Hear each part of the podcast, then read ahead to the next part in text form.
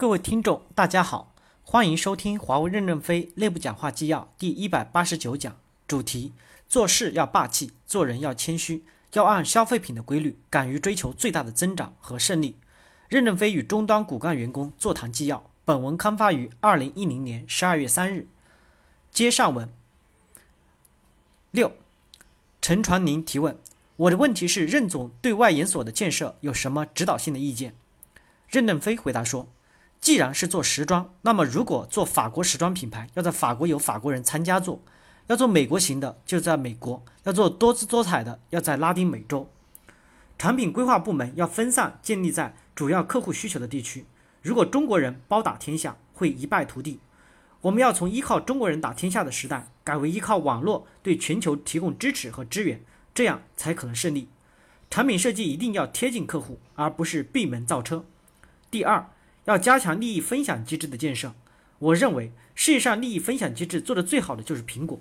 首先，软件公司的云能不能让手机接进来？华为的手机上不了华为的云，这是一个天大的笑话。部门不要因为利益割裂成这个样子。你的利益能和世界分离吗？苹果过去十万个应用，现在二十几万个应用，接下来就是一百万个应用、一千万个应用了。你们终端公司何时能赶上呀？没有正确的分配机制。和利益转换机制，光靠我们这些人垄断起来，捂着自己的股票，不想努力进取，这个心态能打下世界来吗？所以，产品规划中心要分散在全世界，让听得见炮火的人来呼唤炮火。七，罗宇洲提问：前几天组织大家学习了郭总在管理优化报上的“嫁接长不成大树”，地区部实际运作时，终端的弟兄们和平台比起来，我们失败多一点，因为我们的竞争对手是 Apple 等。苹果的兄弟胜利多一点，因为走在大路上，诺基亚、爱立信可能已经不是对手了。公司对于终端未来的期望是什么？终端在行业里的位置是什么？任正非回答说：“我先提个问题，你能不能做到世界第一？”罗宇洲回答说：“这是终端每个员工的梦想。”任正非接着说：“别梦想了，我担心你们不可能做世界第一、第二、第三都难，你们不可能超过三星。韩国人最顽强拼搏。”短时间在苹果这种垂直整合模式上没有看见你们的机会。诺基亚有这么大的规模，中间还夹有饼干，还有索爱啊、LG 啊、中兴啊，比我们有竞争力。虽然规模没我们大，但比我们有竞争力。你要做世界第一，你得一步一步的走。说网络走在大路上，他们是二十年这么爬过来的呀。终端也要一步一步的走，不要看人家走在大路上，你还走在小路上。只有从小路才能走到大路上。世间没有神仙皇帝。也没有救世主，全靠我们自己。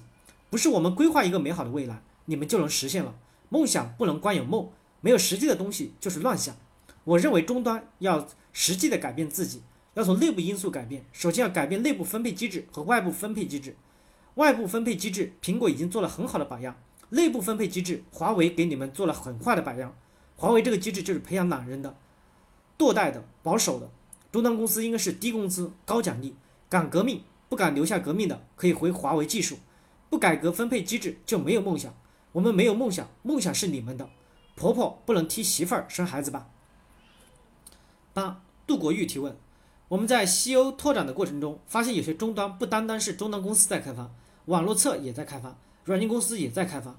比如 IPTV 机顶盒，终端公司在做，软件公司也在做。我们在市场上的冲突，还有固网终端中的。PON 终端，所有的运营商都要求 ADSL 网关，未来引进方向就是 PON，这要求两个产品形态要触合。我发现公司内部在打架，客户也不理解，想听听任总的看法。徐直军首先回答说，之所以造成这个现状是有历史原因的。当时终端公司资本运作的时候，把 PON 划划到了接入网产品线，现在基本达成共识了，把所有面向家庭的终端研发都整在一起。销售模式呢，将来有可能是通过终端。有可能通过网络，这个正在讨论，会把这个问题进行解决。任正非回答说：“我们有三个 IPTV，有时候还不是两家站，是三家站。我把你们也带来了，听听你们怎么个斗法。你们要形成合力，你们不能内战内行，外战外行。我认为中西很多方面都是好的。什么时候我参观你们的办公室，希望能看到墙上的标语口号，也向中西学习来一点。我把何世友在网上的讲话给 EMT 看了，这么精辟的讲话。”他们非常认同。昨天陈立芳给我看你们的广告，一大篇很啰嗦，其实就是一两句话，引颈一该说清楚就行。我去国外，有人送了我最新的手机，徐志军看到了，马上拿走给终端公司了。你们看，这是多大的敏感度？只有进攻才可能成功，防御是不可能成功的。没有渴望和客户见面的干部，立即从行政职务上退下；害怕和媒体接触的，你也别做行政干部。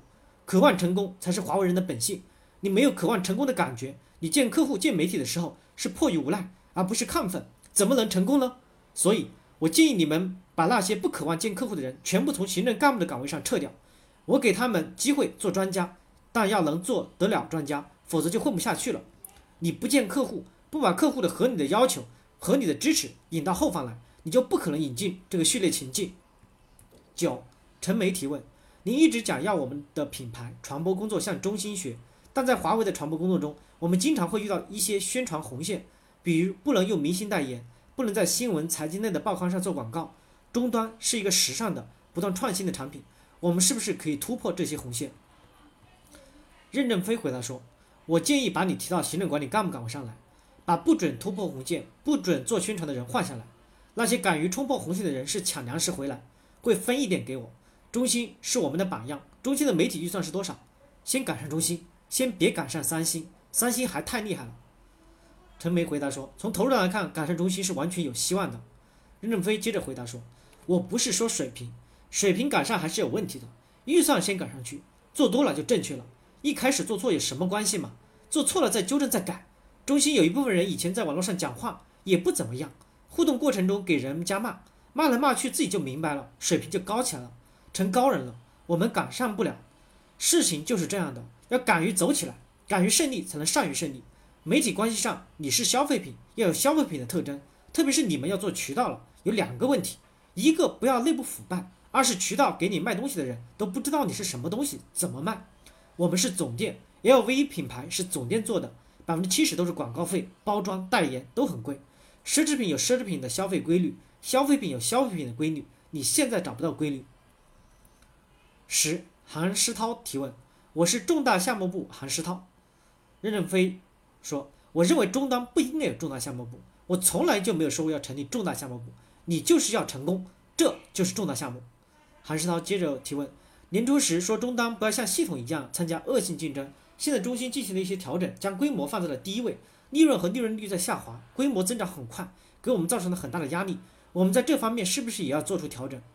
任正非回答说：“采取什么样的战略，需要你们自己想明白。”到底是你们先把规模搞得大一点，还是先把利润搞得多一点？这个不要我来给你们判断，否则你们 CEO 不应该拿这么多钱。你们现在提升自己的竞争能力是最重要的。我刚刚说了四点，从固定终端、移动宽带到手机到垂直整合，哪一点合适，你们考虑去定。